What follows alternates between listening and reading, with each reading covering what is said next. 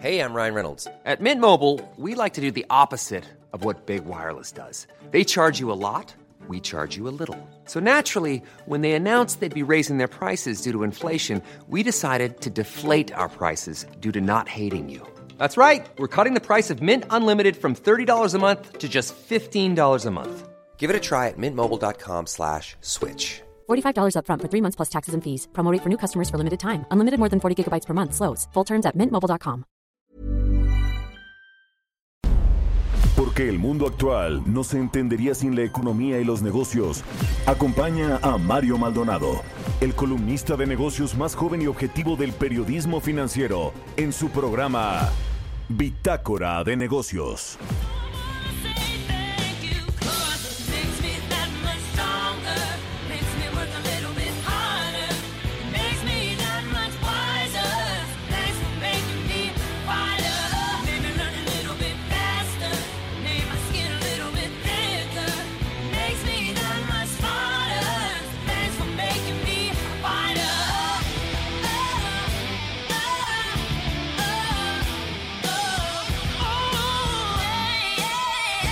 ¿Qué tal? ¿Cómo está? Muy buenos días. Bienvenidos a Bitácora de Negocios. Hoy es viernes, viernes primero de mayo del 2020, el día del trabajo. Y bueno, pues a trabajar. Aquí estamos en el Heraldo Radio en vivo. En eh, bueno, este programa. Muchas gracias por acompañarnos como siempre. Yo soy Mario Maldonado y me da mucho, mucho gusto saludarlo a quienes nos escuchan aquí en la Ciudad de México por la 98.5 de FM, pero en especial quiero pues hacer un anuncio y saludar por supuesto a nuestros amigos y amigas que nos escuchan a partir de hoy, primero de mayo, allá en Monterrey, Nuevo León por la 90.1 de FM. Estamos estrenando estación en Monterrey y estamos muy contentos aquí en el Heraldo Radio de eh, poder llegar pues al norte del país, a esta ciudad tan importante, cuna de la industrialización mexicana, Monterrey, Nuevo León. Así que un gran saludo, pero también pues a todos los que nos escuchan en el resto de la República Mexicana a través de la página heraldodemexico.com.mx en el streaming. Se puede escuchar vía internet en cualquier lugar, pero también en Guadalajara, Jalisco nos escuchamos por la 100.3 de FM, en Villahermosa, Tabasco por la 106.3, en Acapulco por la 92.1, en el Estado de México por la 92.5 en, eh, por la 540 de AM en el Estado de México y por la 92.5 en Tampico, Tamaulipas, en Tijuana por la 1700 de AM y bueno pues también estamos en McAllen, Texas, en Brownsville por la 91.7 de FM y 93.5 de FM. Pues me da mucho gusto saludarlo en este viernes. Les platico, vamos a tener eh, pues un programa también cargadito de información, aunque bueno, pues nos lo vamos a tomar un poquito más despacio por ser el día del trabajo y ser además eh, fin de semana. Vamos a hablar en unos minutos, como siempre, con Roberto Aguilar. Nos va a platicar pues eh, sobre el dato que dio ayer a conocer el INEGI con respecto a la economía mexicana en el primer eh, trimestre, pues fue un dato negativo, pero vale la pena escudriñar sobre esa sobre esa información que presentó el INEGI y que no augura nada bueno para el segundo trimestre. También nos va a contar sobre estas nuevas amenazas de Donald Trump a China por aplicarle aranceles. Supuestamente tiene evidencia de que un laboratorio chino eh, de virología pues habría sido o estaría conectado con la expansión, con la explosión de este brote de coronavirus en Wuhan, China. En fin, pues Donald Trump ahí con estos temas que, bueno, pues siempre quiere llevarlos al terreno comercial y arancelario y también Boeing va a colocar bonos de deuda en los mercados internacionales. Hablaremos también a propósito de que entramos a Monterrey a partir de este primero de mayo. Vamos a hablar con Ulises Fernández de Lara, director de finanzas y de relación con inversionistas de Arca Continental, precisamente una empresa regiomontana importante, la segunda embotelladora más importante de Coca-Cola en, México y además tiene otras líneas de negocio. Vamos a hablar de cómo le fue en el primer trimestre del año, pero también de cómo están las cosas allá en Monterrey, lo que están haciendo para enfrentar el coronavirus. Y muchas otras cosas más, así que quédese aquí con nosotros. Hablaremos también con Antonio Tejado, vicepresidente de relación con inversionistas de, tracción. Esta es una empresa eh, de transporte y de logística. Han tomado pues varias acciones para enfrentar eh, pues este, esta problemática, esta eh, caída del consumo y la demanda de estos servicios. Vamos a ver qué está haciendo esta empresa que cotiza en la bolsa y que es muy importante también aquí en México. Va, va a estar como siempre todos los viernes Jimena Tolama, la editora en jefe del CIO.com. Nos va a hablar de estas FANG, eh, las cuatro empresas tecnológicas más grandes de los Estados Unidos, Amazon, Apple, Netflix, Netflix, Google y Facebook. ¿Cómo les fue en sus reportes financieros del primer trimestre del año? Y también qué perspectivas tienen para el segundo cuarto de este 2020. En fin, quédese con nosotros aquí en Bitácora de Negocios, ya es viernes, se va a poner bueno, así que le dejo el resumen de las noticias más importantes con las que usted tiene que amanecer este día.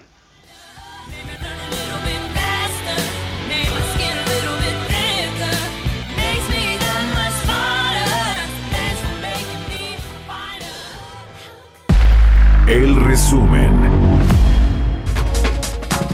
Académicos, expertos y juristas alertaron que la iniciativa de reformas a la Ley Federal de Presupuesto y de Responsabilidad Hacendaria que propone el presidente Andrés Manuel López Obrador apunta a una peligrosa discrecionalidad, es ambigua, atenta con la Constitución y es innecesaria. El subsecretario de Hacienda Gabriel Llorio afirmó que las medidas económicas puestas en marcha por el gobierno están enfocadas a fortalecer el consumo y el empleo una vez que pase la contingencia, con el objetivo de que se logre una recuperación de la economía rápida en forma de V y no de L. La Secretaría de Hacienda informó que los ingresos no petroleros del gobierno federal de enero a marzo de este año fueron mayores a los del primer trimestre del año previo en 17.7% real y superaron a lo previsto en el programa en 115.483 millones de pesos. La caída del PIB de 1.6% en términos reales en el primer trimestre, el subgobernador del Banco de México, Jonathan Heath, la calificó como alarmante y presagio de lo que pudiera venir en el segundo trimestre. Especialistas de JP Morgan modificaron su pronóstico del PIB para el segundo trimestre y ahora esperan una caída de 40% anualizada, mientras que para todo 2020 se daría una contracción de 8.4% anual.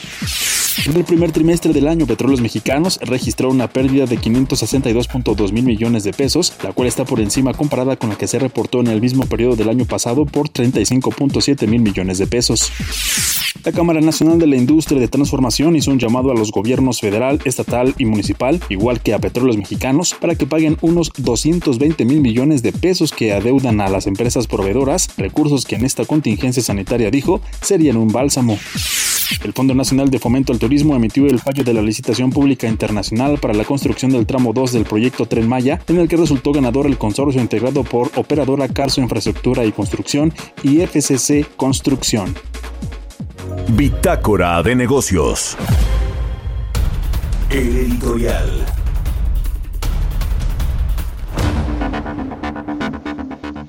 Bueno, pues ya lo escuchaba usted, Petróleos Mexicanos reportó ayer su, eh, pues sus resultados financieros del primer trimestre del 2020. Tuvo una pérdida de 562 mil millones de pesos en tres meses. Vaya forma de perder dinero de petróleos mexicanos. Eh, fíjense, a ver, vamos a poner en contexto este dato. Es más o menos el 2% del Producto Interno eh, Bruto de México. Es, es, más o menos 2% del Producto Interno Bruto de México. Es decir, a ver, está enfrentando una situación muy, muy complicada Petróleos Mexicanos. Esta pérdida es histórica para un primer trimestre. Es incluso mayor a la que tuvo todo el 2019. Una pérdida acumulada del año pasado que ya fue un año muy malo. Bueno, pues ahora se agrava por la depreciación del peso frente al dólar. Apenas, bueno, pues en diciembre del 2019, usted se acuerda, estaba cotizando el tipo de cambio cerca de los 18.5 pesos por dólar y ahora estamos más cerca de los 25 pesos por dólar. Esto ha afectado a una empresa que, bueno, pues eh, es la más endeudada del mundo, la petrolera que arrastra una deuda de más de 104 mil millones de dólares. Es eh, la petrolera que tiene eh, mayores problemas financieros, acaba de perder el grado de inversión, está en franca agonía, Petróleos Mexicanos está quebrada completamente, endeudada, apalancada en dólares, tiene eh, problemas de flujo, sus ventas este año, según ayer platicamos con esta eh, agencia calificadora HR Ratings y se calcula que serán de 40% para el 2020 en eh, sus ventas en el mercado nacional. El, el, precio del barril de petróleo, aunque ya rebotó, se fue por arriba de los 12 dólares por barril, pues sigue lejos de esta expectativa que tiene la Secretaría de Hacienda de obtener al menos 24 dólares por barril en este año es decir, petróleos mexicanos mal y de malas y el dinero que le inyecta el gobierno federal sirve para nada. 65 mil millones de pesos o 75 mil que anunció la última vez el presidente que va a ayudarlo eh, con medidas eh, fiscales y con este régimen de utilidades. Bueno, pues no sirven para nada. Petróleos Mexicanos, dice hoy un columnista Enrique Quintana en el financiero, pierde 257 millones de pesos cada hora. ¿Sabe usted lo que significa eso? 257 millones de pesos cada hora pierde Petróleos Mexicanos. Perdió el equivalente a, en, en, en, un solo mes, el equivalente a más de, de lo que el gobierno va a gastar en esta refinería ostentosa, eh, que no tiene sentido ni razón de ser en Dos Bocas Tabasco y que bueno, pues no nos va a servir para nada más que para seguir echando el dinero de Pemex a un barril sin fondo que no tiene eh, pues eh, viabilidad ni oportunidad de poder resurgir. ¿Cuál es aquí quizá lo que podría salvar a Pemex? No vamos a recomponer a Pemex en este sexenio, usted téngalo por seguro, pero lo que podría aminorar sus pérdidas sería una alianza decidida o una participación decidida de la inversión privada que pueda pues rescatar a petróleos mexicanos que ya no se puede rescatar sola a pesar pues de estos eh, de estos eh, pues intentos y augurios nacionalistas del nuevo gobierno de que Pemex vuelva a ser esta palanca de desarrollo nacional ya no lo va a hacer no hay forma de que pueda revivir y menos con los recursos del gobierno federal. Pues ahí está, 257 millones de pesos pierde petróleos mexicanos por hora, tuvo una pérdida en el primer trimestre del 2020 equivalente a todo lo que perdió en 2019 y bueno, pues equivale a varias refinerías que el gobierno federal quiere construir a pesar de que no es un buen negocio. Ahí está el tema. ¿Usted qué opina? Escríbame arroba heraldo, arroba heraldo de México en Twitter y a mi cuenta personal arroba Mario Mala y espero todos sus comentarios. Vámonos ahora con los mercados financieros. Mercados bursátiles. Roberto Aguilar ya está en la línea telefónica. Mi querido Robert, ¿cómo estás? Muy buenos días. Feliz día del trabajo. Igualmente, Mario, ¿cómo estás? Muy buenos días. Hoy saludos a todos los amigos de Monterrey, un, punto muy importante para los negocios y la industria en México. Déjame comenzar con el tema del tipo de cambio, Mario. En estos momentos estamos cotizando en 24.50. Fue fugaz este regreso debajo de los 24 pesos, de hecho ayer cotizamos hasta 23.60, pero sí hubo una influencia del dato del PIB y también de los resultados de Pemex sobre el tema de, del comportamiento de los mercados financieros, especialmente sobre el tipo de cambio. Ya un poquito más adelante platicamos sobre este, sobre este dato y sus implicaciones. Y fíjate que el que acaba de dar a conocer una postura es España, que es una de las principales fuentes de inversión extranjera directa a México, que prevé que justamente su economía este año se reduzca en 9.2% y que la tasa de desempleo llegue en 19% y que sí, en el 2021 se va a recuperar, pero no va a alcanzar a cubrir esta baja porque va a ser de 6.8%.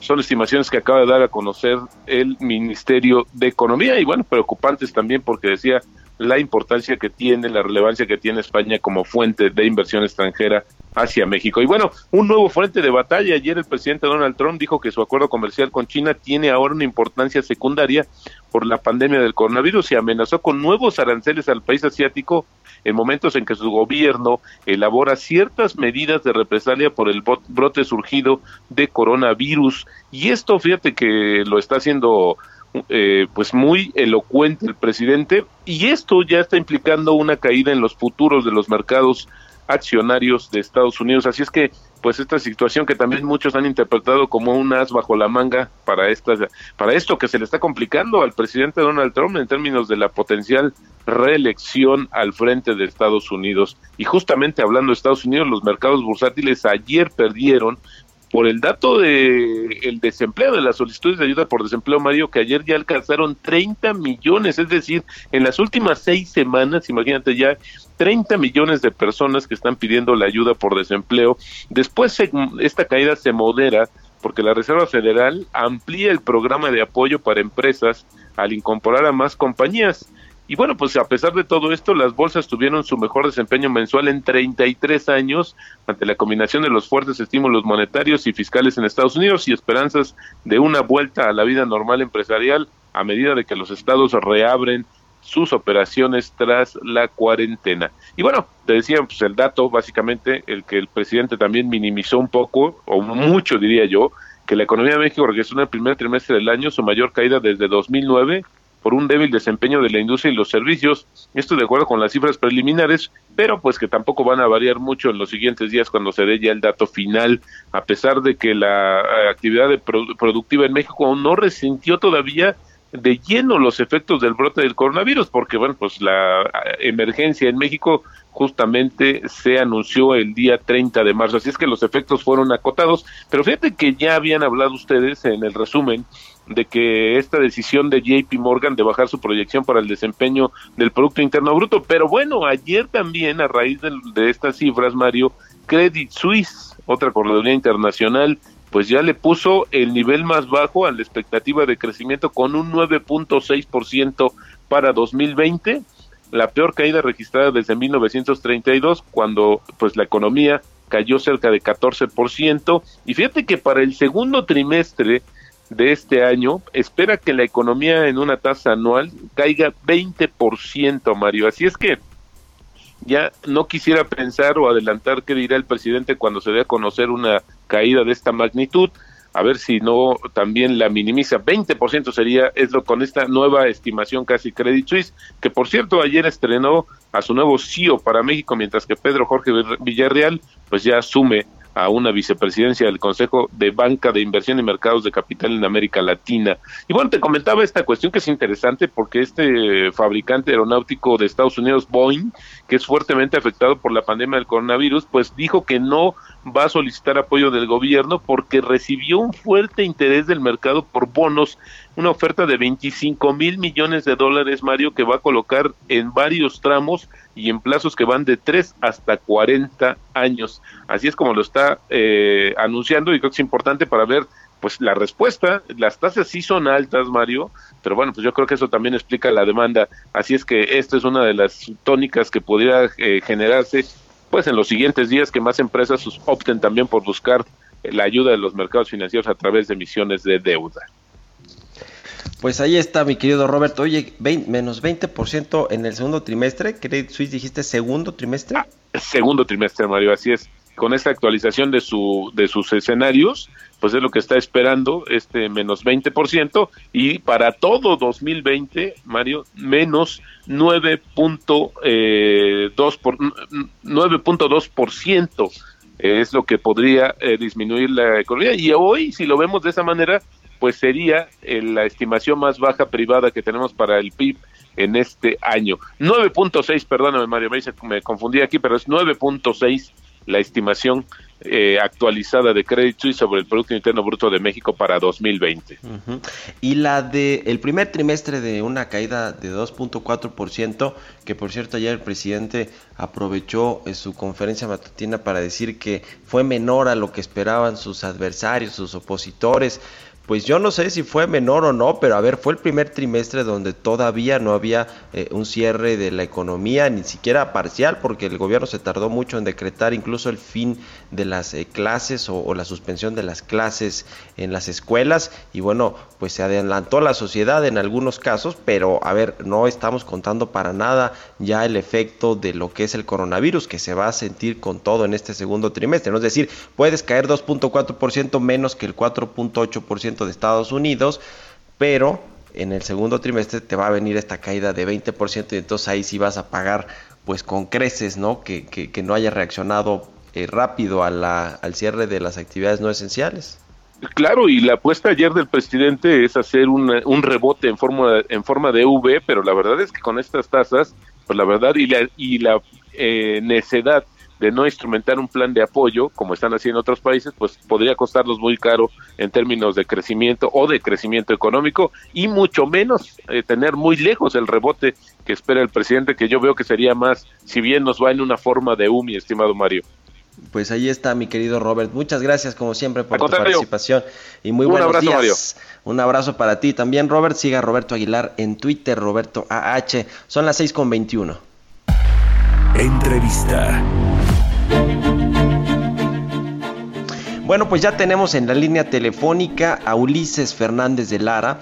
Él es director de finanzas y relación con inversionistas de Arca Continental, le decía, una de las embotelladoras más importantes del grupo eh, Coca-Cola y que además tiene otras líneas de negocios. ¿Cómo estás, Ulises? Buenos días. Buenos días, Mario. Te envío un saludo desde Monterrey para ti todo el amable auditorio de Bitácora de Negocios. Y, y antes que nada, por supuesto, a nombre de todo el equipo de Arca Continental, los felicitamos por el arranque de transmisiones en nuestra ciudad les deseamos el mejor de los éxitos, Mario. Muchísimas gracias, Ulises. Allí a través de la 90.1 de FM comenzamos precisamente hoy las transmisiones del Heraldo Radio en Monterrey. Bueno, pues vamos a entrarle a la información. Cuéntanos del, del reporte del primer trimestre de Arca Continental, que bueno, a pesar de todo, pues eh, digamos que libraron el trimestre, si me permites el término, eh, porque eh, tuvieron ahí algunos datos interesantes. Cuéntanos cómo les fue en estos primeros tres meses del 2020 en términos financieros.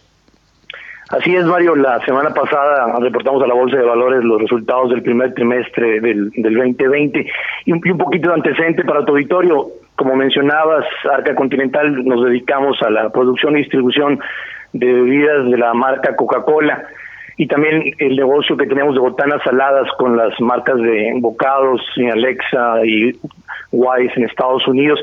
Y efectivamente la segunda embotelladora más grande de, de, América Latina, ya tenemos 94 años de trayectoria atendiendo a más de 120 millones de, consumidores en los territorios donde operamos. Estamos en el norte de Argentina, estamos en Ecuador, estamos en Perú, el norte y occidente de México y hace tres años arrancamos en el sudeste de Estados Unidos pero efectivamente un, trimestre que inició bastante bien, un año donde teníamos todo, toda una serie de planes y mira lo que lo que hace un mes los primeros meses, enero y febrero, arrancaron muy positivos, incluso la, las primeras dos semanas de marzo, pero hubo un cambio importante ya a partir de la tercera y la cuarta. Sin embargo, eh, logramos cerrar con ventas eh, un incremento de 5.3%, e incluso el flujo operativo también se expandió 5.8%. Destacar la utilidad neta, eh, tuvimos un incremento de más del 57%, llegamos a 2.678 millones de pesos. Resultado de, de, de inicio de año, traíamos un impulso importante con el cierre del 2019 eh, iniciativas muy relevantes que hemos arrancado en el tema digital, en el tema de énfasis en el mercado. Pero bueno, eh, estamos ahora en medio de esta de esta pandemia, enfrentándola con, con muchos retos, pero como siempre con el compromiso de, salir adelante en esta industria que como bien sabes, Mario, es de las más resilientes tenemos eh, hemos enfrentado cualquier cantidad de, situaciones tanto económicas como de salud sin embargo, siempre hemos salido fortalecidos de todas ellas y, y esta no va a ser la excepción, Mario. Esto es importante porque ciertamente el consumo de este tipo de productos como los que produce y distribuye Arca Continental pues es resiliente, como dices, es defensivo, la, es decir, el consumo se mantiene e incluso pues eh, llega a aumentar, ¿no? Porque hay compras de eh, pues eh, mayores en los autoservicios o, o, para hacer alguna reserva de, de, productos y bueno, pues esto en general a los alimentos y bebidas le beneficia a los alimentos y bebidas procesadas sobre todo. Cuéntanos ahora, digamos, sus resultados bien el primer trimestre, 5.3% crecieron en ventas y también como tú dices el flujo operativo, pero ya partir de lo que eh, pues es esta eh, eh pandemia, este eh, cierre de algunos negocios y actividades no esenciales y por, y por ende, por supuesto, el consumo. ¿Cómo, cómo, se, ¿Cómo se ha visto, digamos, cómo han notado ustedes este tema del, del consumo? ¿Qué tan difícil les ha sido también el, el asunto de la distribución, de la logística? ¿Cómo están viviendo estos días, Ulises? Mira, efectivamente, Mario, la, la, la crisis tiene varios ciclos y los ciclos son distintos dependiendo la geografía. Nosotros hemos eh, dividido esto en, cuatro etapas. La inicial, la de miedo, la de, efectivamente donde hay una acelerada eh, compra de, artículos, el, consumidor tratando de entender lo que está pasando. Son los primeros días por supuesto en la que estamos hoy todos viviendo la época de la etapa de la cuarentena, donde las restricciones de movilidad y de tránsito son las que indican precisamente el nivel de la crisis y la duración y el impacto económico. En las operaciones que tenemos esto ha sido completamente distinto. Si tú ves eh, las restricciones que tenemos en México, varían de estado a estado. Pero si nos vamos a geografías como Ecuador y Perú, ahí parcialmente toque de queda, con, con incluso horarios muy específicos de libertad de tránsito, eh, países donde han llegado, donde dependiendo del número de la placa puede circular los automóviles, algunos días hombres, otros días mujeres, caso de Ecuador. Afortunadamente ya se cambió todo eso, pero restricciones muy diferentes. En el caso incluso de, Estados Unidos, mañana, hoy, hoy precisamente, hoy primero de mayo, empieza una, una, apertura gradual del 25% de las capacidades de cines, de, centros comerciales, incluso de restaurantes. Entonces, los ciclos de la evolución de la pandemia y esa restricción de tránsito son el principal elemento con lo que se ve la afectación. Y sobre todo porque la secuencia ha sido diferente. Estamos observando que el ciclo de acumulación de consumo de productos se ha cambiado, como tú sabes, por la restricción. Ahora hay mucho consumo en el hogar. Nosotros tenemos ya una historia muy, muy de muchos años teniendo rutas dedicadas al hogar, teniendo prácticamente dos, son dos mil las rutas que tenemos, teniendo más de doscientos mil consumidores solo en México. Y eso hemos observado, la acumulación de productos cambia, así como la mezcla. Evidentemente lo que son productos de agua, ahora yogurts, y el tamaño de las presentaciones, cuando antes eran personales, el consumidor está buscando eh, productos con el que pueda tener ese consumo en el hogar. Pero ahí la clave, Mario, es precisamente la cobertura de, de nuestras redes de distribución y la flexibilidad para adaptar el portafolio, donde el precio y empaque permite que nosotros tengamos productos siempre accesibles a los consumidores en esos lugares donde ahora el consumo se está se está moviendo pues interesante cómo por eh, regiones, eh, tanto en México, pero sobre todo en otros países, tienen que adaptarse a las, a las condiciones. En fin, eh, ¿cómo prevén que, que pues se reactive más o menos la, la, actividad normalmente, sobre todo en sus principales lugares de eh, de, eh, donde tienen presencia, por, ejemplo, allá en el norte del país. ¿Cómo, cómo está la cosa? ¿Prevén que pronto vayan reactivándose las operaciones? Y lo digo porque, bueno, pues hay mucha eh, industria que es para exportación de Estados Unidos y ya Estados Unidos está viendo con el gobierno mexicano que se reactive gradualmente la actividad para que puedan proveer de productos a los Estados Unidos. Es, es correcto, Mario. La, todavía estamos en medio de la pandemia. Cerramos el, mes de abril con, con un reto muy, muy fuerte en el consumo. Evidentemente el mes de mayo todavía va a ser un mes bastante difícil. Nosotros empezamos a ver una recuperación eh, iniciando en el tercero y por supuesto ya consolidamos en el cuarto trimestre de este año. Como te decía, va a ser gradual dependiendo eh, las economías, la resiliencia y, estas medidas de, control de tráfico que los gobiernos han implementado. Pero, pero sin duda eh, vamos a buscar que esa recuperación sea siempre de la mano buscando no solamente crear valor para nuestros accionistas, pero también el valor compartido. Mencionabas hace rato, hemos hecho mucho énfasis en, apoyar a las comunidades en, las que operamos. Este siempre ha sido el sello de la compañía Coca-Cola, de, todo lo que es el sistema embotellador, pero sin duda de, de Arca Continental. Te, comento muy brevemente que, que tenemos toda una estrategia de apoyo a comunidades, tres ejes, a centros, apoyo centros de salud, por supuesto a grupos eh, vulnerables, y pero también protección a la cadena de valor. En esto te, quiero decir que en los centros de salud más de 1.500 millones de litros de agua que han sido donados en los cinco países. Eh, no sé si hayas visto en algunos de los de las de las tienditas hemos donado 100.000 caretas, eh, los protectores faciales, ya ves que los espacios de una tiendita tienen una interacción muy cercana, hemos donado esa capacidad para que el consumidor y nuestro cliente en la tiendita puedan tener esa interacción con más seguridad. Pero también en el tema financiero estamos trabajando muy de cerca apoyando eh, a las tienditas y a través de, dar aspectos donde donamos todo lo que son kits de, de con gel, con tapabocas y en particular en el apoyo a nuestros proveedores. hemos lanzado un programa con una institución financiera muy sólida donde hemos generado una línea de crédito de más de 2.500 millones de pesos para que los proveedores puedan acceder a opciones para que se adelante el pago de sus facturas. Esto teniendo como respaldo el, la, el riesgo de, Arca Continental. Tú sabes que somos una de las empresas que tienen el grado de inversión más alto de, los corporativos en México y con ese respaldo las MIPIMES y todas las empresas pequeñas van a tener el acceso a poder hacer eh, el adelanto de sus facturas y trabajar en ese capital que, es necesario que puedan estar dando vuelta con mayor velocidad. Pues muy interesante lo que están haciendo ahí en Arca Continental. Te agradezco mucho, Ulises Fernández de Lara, director de finanzas de Arca Continental, que nos hayas tomado la llamada y muy buenos días. Al contrario, Mario, nuevamente un abrazo muy fuerte para ti, para todo el equipo del Heraldo y el mejor de los éxitos en este arranque. Gracias, Ulises, que estés muy bien. Son las 6 con 31 minutos. Vámonos a un corte. Regresamos. Continuamos en un momento con la información más relevante del mundo financiero en Bitácora de Negocios con Mario Maldonado. Regresamos. Estamos de vuelta en Bitácora de Negocios con Mario Maldonado. Entrevista. Ya estamos de regreso en Bitácora de Negocios, son las 6 de la mañana con 35 minutos. Vamos a platicar con Antonio Tejado, él es vicepresidente de Relación con Inversionistas de Tracción, es una empresa líder en transporte y logística en, México. ¿Cómo te va Antonio? Muy buenos días, gracias por tomarnos la llamada. Hola Mario, al contrario, gracias a ti. ¿Cómo te va? Buenos días, espero que... Bien, bien, gracias. Muy bien.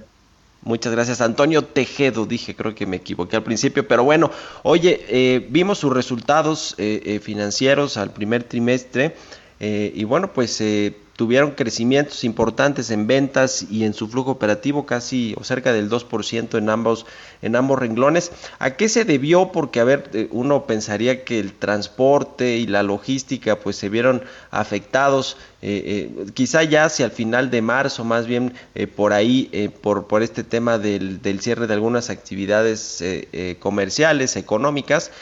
Pero bueno, eh, ustedes tuvieron un buen, un buen reporte. Cuéntanos un poquito para después entrar en materia de cómo viene ahora el segundo trimestre, que creo que ese sí va a ser el más complicado. Por favor, Antonio.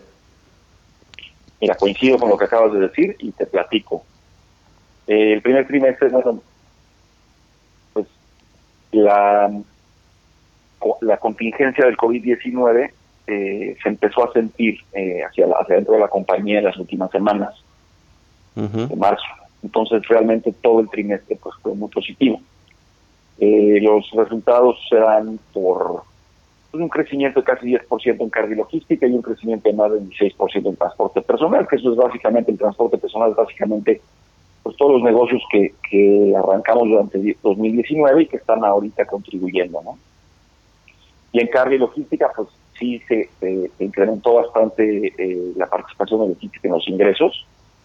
Eh, y por otro lado también el ingreso, eh, el, volumen de kilómetros recorridos en carga pues ayudó, ¿no? Entonces eso, eso es lo que explica el incremento en los ingresos, ¿no? Eh, nosotros cuando presupuestamos 2020 veíamos una desaceleración, ¿no? Esto fue en octubre, noviembre de 2019. Hicimos un ejercicio, hicimos varios escenarios eh, de sensibilidad y, decidimos ser un poco, ser mucho más cautelosos en, nuestro crecimiento. Eh, si recuerdo, nos traía resultados en, febrero, entonces eh, eh, esta incluye un, crecimiento mucho más conservador de lo que en los últimos dos años. Y eso es precisamente porque veíamos algo, algo así, una, una desaceleración. no nos equivocamos. realmente lo que, lo que pasó es que COVID-19 desencadenó algo que ya venía, una crisis que pues es una crisis derivada de temas estructurales, no, no, no de un virus, ¿no? Eh, pero bueno, esto vino a exacerbarla. Entonces sí, como, como dices, coincido, eh, el segundo trimestre va a ser un, trimestre mucho más complejo. Ahora, eh, no, no con, lo que no coincido es con lo que mencionaste de que el transporte y la logística se pueden ver afectados. Sí se pueden ver afectados, pero son, son, son sectores clave para la economía. O sea, prácticamente todo lo que consumimos en nuestro día a día sí, sí, se mueve en un camión. Entonces sí se nos ha caído, por ejemplo, el sector automotriz, como sabes, está parado. Eh, se nos ha caído el volumen en carga muchísimo y hemos logrado resarcir ese volumen con consumo eh, y, con hacia el, sector de retail, ¿no?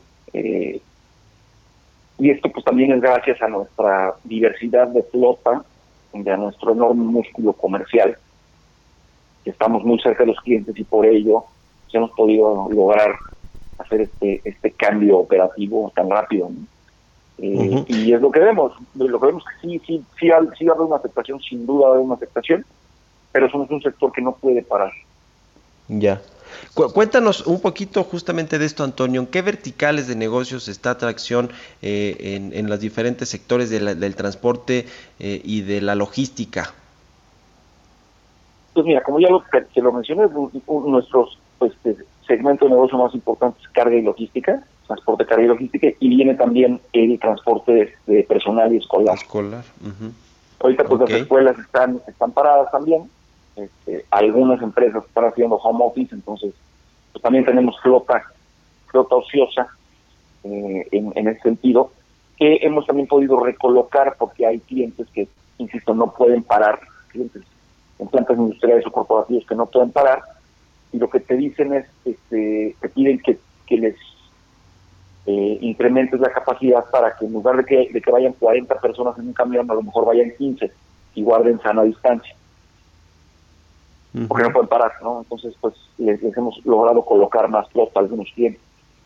este, otros eh, quieren evitar que su personal vaya en transporte público y empiezan a pedirte también eh, camiones de, transporte personal.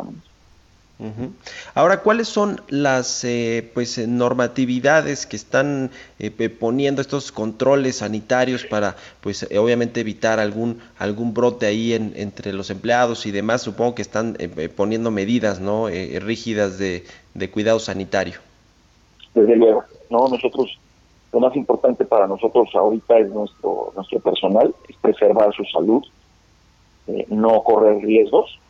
Entonces, hemos adoptado los eh, las medidas más estrictas que dicta la Organización Mundial de la Salud, pues tanto las unidades como las oficinas, como las terminales, partes de maniobra, eh, estaciones de carga de combustible, todo eso están siendo sanitizadas de manera constante. El personal recibe eh, ha recibido capacitación exhaustiva y, e información continua prácticamente todos los días reciben eh, información nueva en sus teléfonos, en sus correos electrónicos, para pues para que estén atentos y, y, también o cómo, cómo evoluciona esto, ¿no?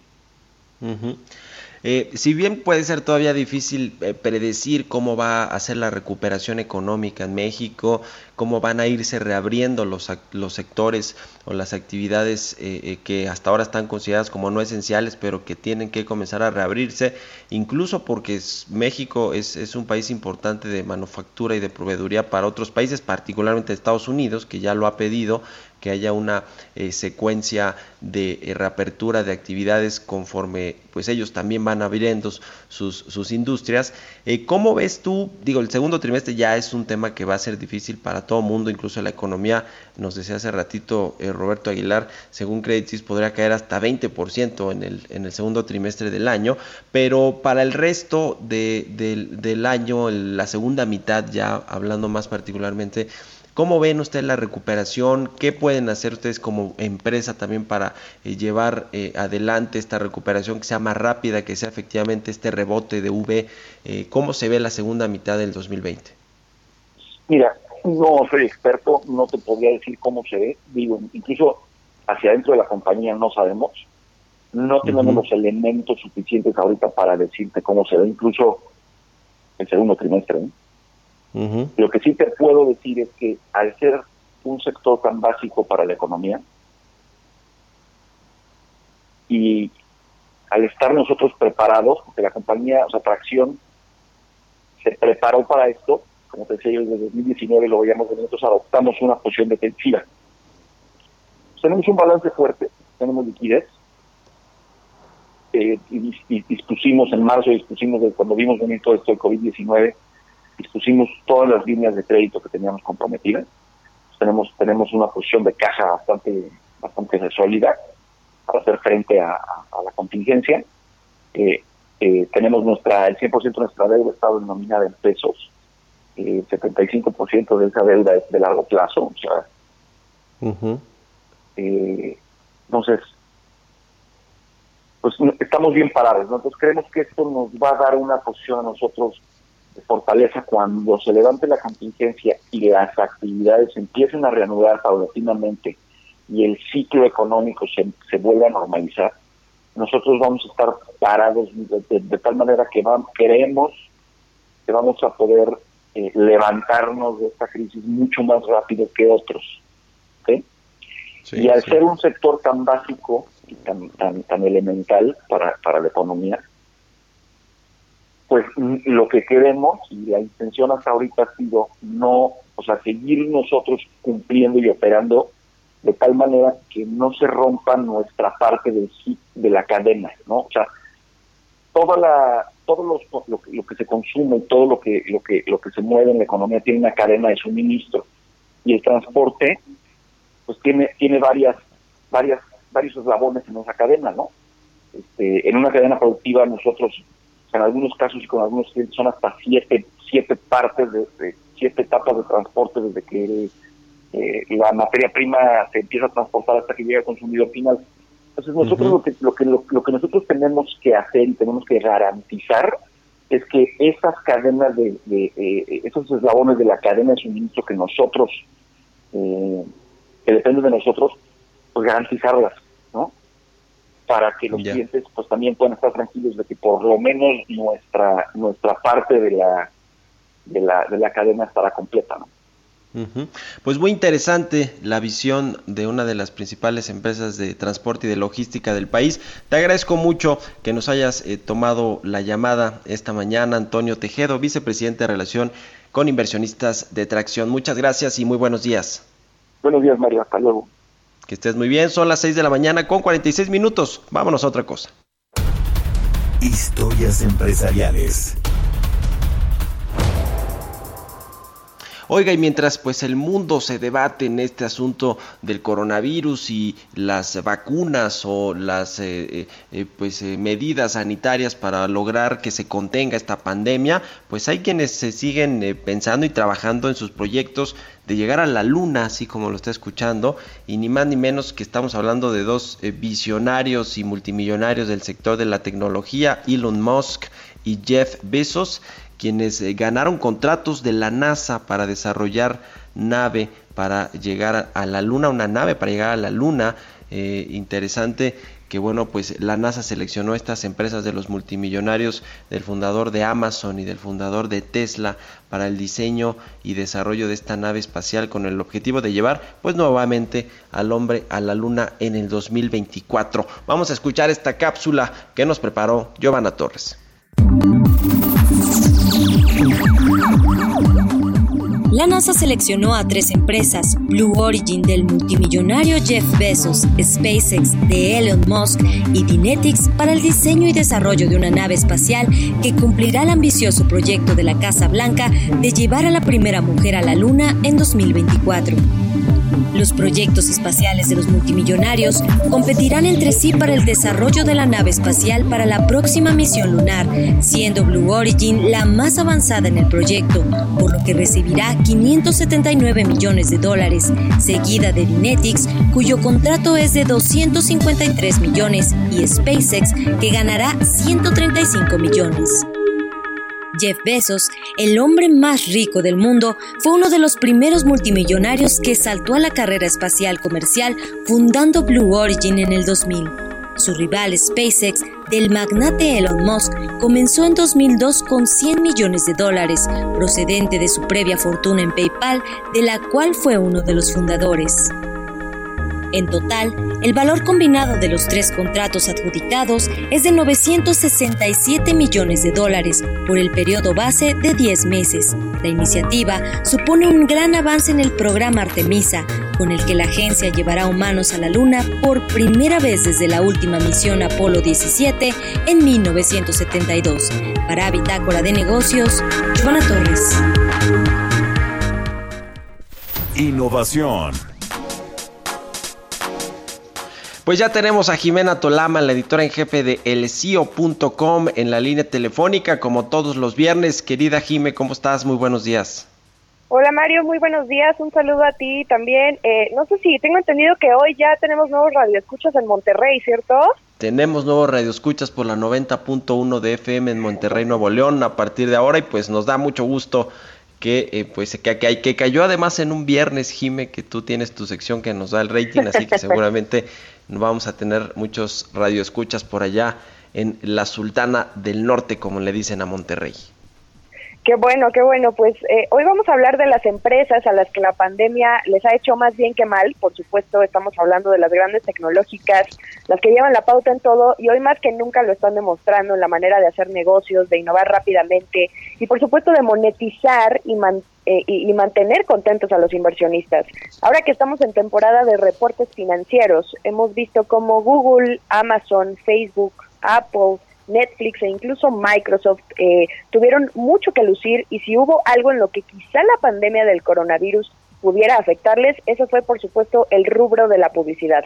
Vamos a irnos rápidamente con Alphabet. La empresa que es madre de Google fue la primera en reportar, tuvo ganancias 13% mayores que el trimestre anterior y durante enero y febrero le fue genial pero a partir de marzo sí se notó una baja en la compra publicitaria, por ejemplo, por parte de Expedia y de Booking, estas eh, plataformas que todos utilizamos para reservar vuelos u hoteles, que suelen gastar enormes cantidades para seguirte en cada ventana que abres cuando navegas por Internet, no sé si te ha pasado. Y pues es evidente, nadie está viajando y su negocio está completamente parado. ¿Pero qué impulsó sus ganancias? YouTube y la nube, porque ante el encierro que hace uno trabajar y entretenerse. En el caso de Facebook sucedió lo mismo. Pese a la baja en publicidad y a los precios que ellos cobran, sus ingresos sí subieron. Lo que me gustó de ellos es que fueron sinceros. Saben que el encierro incrementó el tiempo que todos pasan en la red social, pero que esto será temporal. Además, ya sabemos que sus líneas de negocio hoy por hoy también son muy variadas. Tienen sus lentes de realidad virtual, el mismo Instagram, o qué tal que se puso las pilas y ya desde la semana pasada tiene también su plataforma de videoconferencias que es Messenger Rooms. Luego tenemos a Apple, que solo creció 1% de sus ganancias. El iPhone ya sabemos que eh, eh, ya no es su principal negocio, pero las, las suscripciones como de iCloud y Apple Music, pues sí volaron. Eso es lo que ahora lo sostiene. Lo que sí se omitió fue decir qué espera para los próximos meses y es que si hay un segmento que sí le puede preocupar es el del iPhone, porque si cierran las fábricas en China, que con, todo y que ya están reactivándose eh, paulatinamente, pues el teléfono simplemente no se puede producir y mucho menos a los ritmos que ellos quisieran para después venderlos. Luego tenemos a Microsoft, que sí lleva las de ganar, todo por sus servicios en la nube. Y aquí sí, el COVID, como dirían por ahí, le hizo lo que el viento a Juárez. Y finalmente, la reina de reinas y ganadora de ganadoras, eso sí fue Netflix, porque sí incorporó en tres meses a 15.77 millones de usuarios a nivel mundial. Tal cual como lo dicen los analistas, Netflix sí está enfocado completamente en entretener a las personas y está mucho, mucho mejor preparado para lo que sería esta nueva realidad de la que ya todos comenzamos a hablar de lo que vendría a ser la economía después del coronavirus. Y lo mismo Amazon, que está hasta en la sopa, la verdad, pero sí deberá cuidar sus costos, eh, que sí aumentaron pese al incremento de las compras en línea en la plataforma, Mario. Pues muy interesante lo que están haciendo estas empresas grandototas de tecnología en los Estados Unidos. Y, bueno, seguramente veremos más, más cosas, más innovaciones en los próximos meses o días, o el, o el mejoramiento de algunos de sus servicios ya, porque la normalización, pues yo creo que no va a llegar, o sí, Jimmy, vamos a, vamos a ser ya más esclavos de la tecnología a partir pues de esta pandemia y de este aislamiento social. Yo, yo creo que es inevitable eso, ¿no?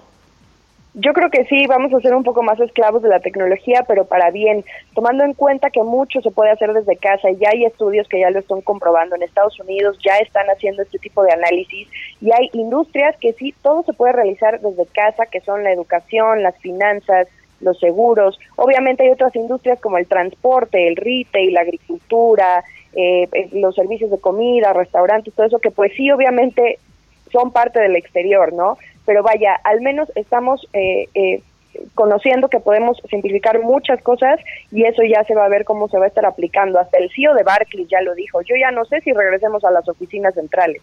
Va a ser muy interesante ver qué sucede.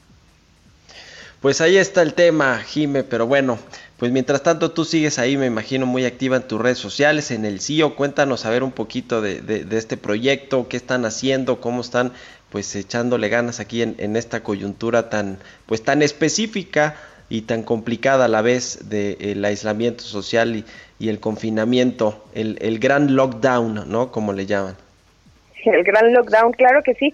Pues en el CIO.com es este eh, portal donde ustedes van a encontrar toda la información de noticias de negocios, todo lo que está sucediendo alrededor de las decisiones empresariales y políticas más importantes.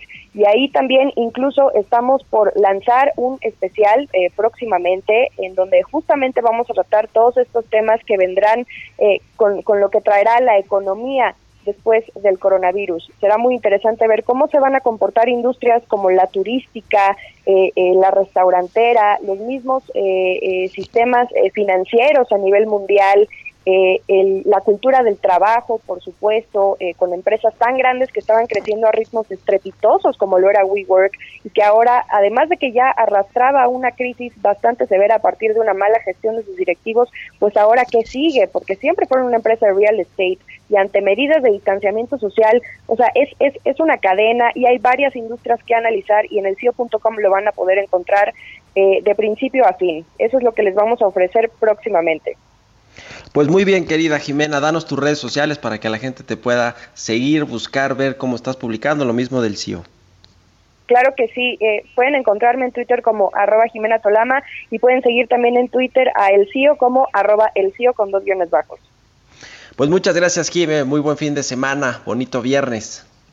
Gracias, igualmente, Mario. Que estés bien. Pues con esto nos despedimos también de Bitácora de Negocios. Le quiero hacer una mención eh, eh, pues muy breve, además de que ya el Heraldo Radio tiene presencia en 21 estados, una cobertura nacional. Hoy iniciamos en Monterrey. Pues un, un saludo y un agradecimiento a todo el equipo que hace posible estas transmisiones del Heraldo Radio, desde el director Adrián Laris, eh, de Heriberto Vázquez, de Isaías Robles, a toda nuestra producción allá en la cabina, quienes siempre están pues al pie del cañón dándole a pues a todas las transmisiones transmisiones. Y, además de todo esto, mañana, sábado 2 de mayo, el Heraldo de México cumple tres años. Así que otro motivo de festejo y, bueno, pues otro motivo para presumir todo lo que está haciendo el equipo de El Heraldo Media Group. Ahora sí, con esto nos despedimos de Bitácora de Negocios. Lo dejo en las frecuencias de aquí del Heraldo Radio con Sergio Sarmiento y Lupita Juárez. Que pase buen fin de semana y nos escuchamos el próximo lunes a las 6 de la mañana. Esto fue Bitácora de Negocios con Mario Maldonado, donde la H suena y ahora también se escucha. Una estación de Heraldo Media Group. Escucha la H. Planning for your next trip? Elevate your travel style with Quince. Quince has all the jet setting essentials you'll want for your next getaway, like European linen, premium luggage options, buttery soft Italian leather bags, and so much more. And is all priced at 50 to 80% less than similar brands. Plus, Quince only works with factories that use safe and ethical manufacturing practices. Pack your bags with high-quality essentials you'll be wearing for vacations to come with Quince. Go to quince.com/pack for free shipping and 365-day returns.